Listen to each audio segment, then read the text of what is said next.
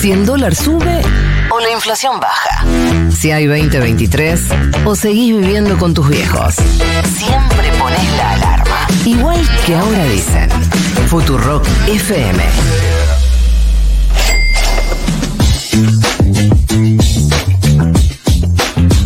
Y ahora sí, es su momento. A las siete y media de la mañana. Yo voy a escuchar la columna de Flor eh, con el home banking abierto, si no le jode. Sí, y. ¿eh? Y los bolsillos cerrados. Flor, ¿qué pasó ayer y qué pasará en la Argentina a partir de la devaluación de. No lo presentas como algo copado, boludo. Eso. No, no, para La nada algo copado. feudale, boludo, Para dale. Devaluó el dólar. Ah. Bueno. Corrección Perdón, del tipo de cambio, se dice, Nico. Ah, perdón. Corrección del tipo de cambio nos No, lo no se enseñaron dice, no, hace unos años. fuerte. Flor Gutiérrez con nosotros.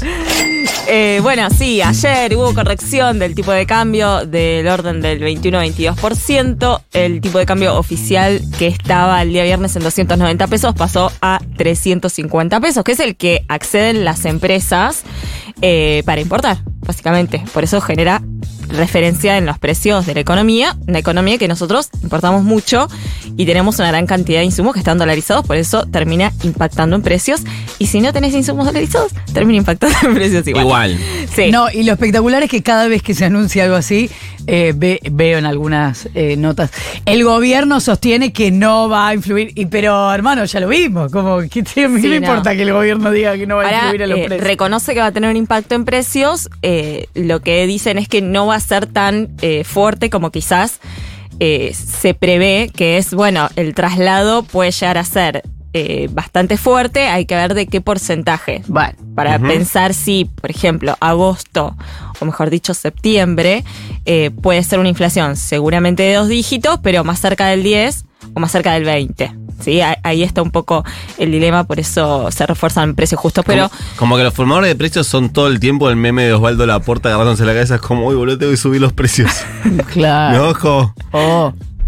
Eh, bueno, pero a, ver, un poco el, el mercado. La foto que nos dejó eh, la jornada de ayer es un dólar oficial devaluándose, llegando a 350 pesos, un dólar informal o el dólar blue en, 300 en 685, que también era un poco la expectativa de, bueno, ¿qué va a pasar? Porque recuerden que estaban 600, bueno, subió 85 pesos. Acá algunos dicen, che, al final no estuvo tan mal. Es como, podía Bueno, seguir subiendo un poco más. vos no de hecho, tiene un poquito de trayecto para subir. Eso, vos nos habías dicho ayer que según los cálculos podía, haber, eh, podía estar todavía más arriba. Escuché por un trabajo en el que estoy, hay gente que entiende de cripto, no sé qué, y como vos nos habías hablado ayer de la anticipación que podían dar los dólares cripto que el fin de semana seguían funcionando, alguien dijo, no, pero eso, el dólar blue es chamullo, el cripto está en 660. Como Claro. que, como que bueno, eh, te tiran el dólar blue, no compre dólar blue. Eh, nivel. igual en el cálculo que estoy haciendo en este momento mentalmente me da que si el oficial se devaluó 22% Sí. y el blue había cerrado 600, 605, eh, el aumento fue menor al Mucho oficial. Porque menor. si hubiese sido el 22% estaríamos hablando de, mi cálculo da como 735 pesos más o menos. Sí, por eso, eh, en parte Soy la muy bueno con las matemáticas, Paula. Sí, es como un 12% más o Sí. Eh, en parte la, la devaluación que buscaba, eh, lo que buscaba era achicar la brecha. Eh, ir un hacia una convergencia. Bueno, se achicó muy poquito, como decís Nico, pero bueno, tuvo cierto, cierta función en eso. De hecho, también los dólares eh, que se operan libremente de manera legal, como son el dólar MEP que se puede comprar y vender a través de una cuenta comitente de manera muy sencilla, o el dólar con toque de liquidación, que generalmente lo utilizan las grandes empresas para hacerse de dólares y dejarlos en el exterior. Esos dólares también subieron en el orden del 10 y el 12%, pero lograron achicar la brecha con el dólar oficial. Y de esta manera la brecha que estaba en el 90-100%, depende de la cotización, ahora está en el orden del 66%, que era uno de los, de, de los objetivos. Pero bueno, esta era un poco la foto, bonos a la baja, obviamente acciones a la baja, era un poco la foto de el día de ayer no vieron el mercado. Y en base a eso se fueron como conociendo medidas a lo largo de todo el día Creo que la primera fue la suba de la tasa de interés del Banco Central, nos llevó a todos un comunicado, era esperable, hay que reconocerlo. Eh, la, la tasa de interés, la TNA, sube al 118%, o sea, tiene una suba bastante fuerte de 21 puntos. Y eh, lo importante que es, bueno, que eh, si vos tenías algunos pesos en un plazo fijo, por ejemplo, eh, ese plazo fijo te va a estar rindiendo en el orden de 10 puntos mensuales, ¿sí? 9,7 para ser más exacta. Entonces es una medida que principalmente se toma para evitar que todos los pesos o todos los que tenían un excedente, un ahorrito en pesos, no salgan corriendo a comprar dólares y tengan algún incentivo para dejarlos ahí. Ahora, eh, Flor, está mal pensar que, que la respuesta sea de evaluación, suba de tasas, es como una, una cosa eh, es, eh, ortodoxia eh, pura. Sí, total. Sí, sí, sí. Es una medida ortodoxa. A ver, eh, porque después de la suba de tasas, automáticamente empezó la apertura del mercado y todos empezamos a darnos cuenta que el tipo de cambio oficial estaba con esta devaluación del 22%. Y la verdad es que cuando, cuando devalúas el tipo de cambio oficial, de mínimo buscas dos cosas. La primera es, como lo hablamos recién, acortar la diferencia entre los dólares oficiales y los paralelos. Y la segunda es tratar de ser un poco más competitivo al comercio exterior. ¿Sí? O sea, tratar de que el dólar supere la inflación.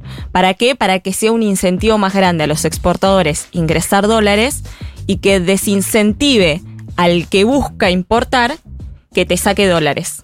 ¿Sí? O sea, Se entiende. des- desalentar las inversiones. Es en este escenario que eh, uno piensa, bueno, quieren sacar demanda de dólares, pero además es una exigencia del Fondo Monetario Internacional. Obviamente es una exigencia y además es parte del acuerdo, ok, eh, bancame y lo hago después de la elección. Eso está clarísimo, pues apenas abrieron los mercados. Ahora, no entiendo, pero quizás está mal difundido nomás. No entiendo por qué se dice va a subir a 350 y va a quedar así. Como que, ¿qué sabes? Si en el medio capaz tenés que intervenir. Bueno, o- es algo, es algo muy común. eh, iba a decir algo, pero se los voy a decir afuera.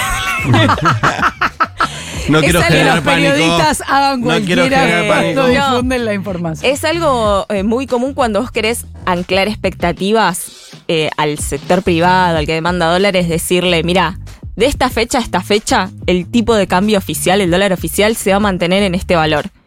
Entonces vos por ahí, ahí ya le estás dando previsión de cómo se van a, a mover los precios Bueno. o cuál va a ser la variable más importante de la Argentina, que es el dólar. Que es como decir, este es nuestro plan.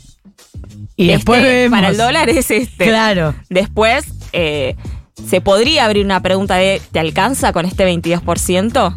O después de octubre tenés que corregir un poco más.